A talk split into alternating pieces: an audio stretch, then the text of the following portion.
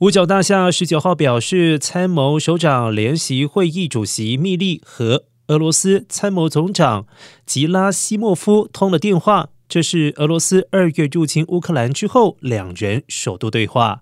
密利的发言人表示，两位军事领袖讨论了好几项令人关注的安全相关议题，并且同意保持沟通管道畅通，但是他们的对话细节将依往例保密。而根据俄罗斯国防部表示，俄罗斯、美国军事领袖讨论了包括乌克兰等共同关心的议题。另外，国防部长奥斯汀上周与俄罗斯国防部长肖伊古进行了乌克兰战争爆发之后的首次谈话。美方呼吁立即在乌克兰实施停火。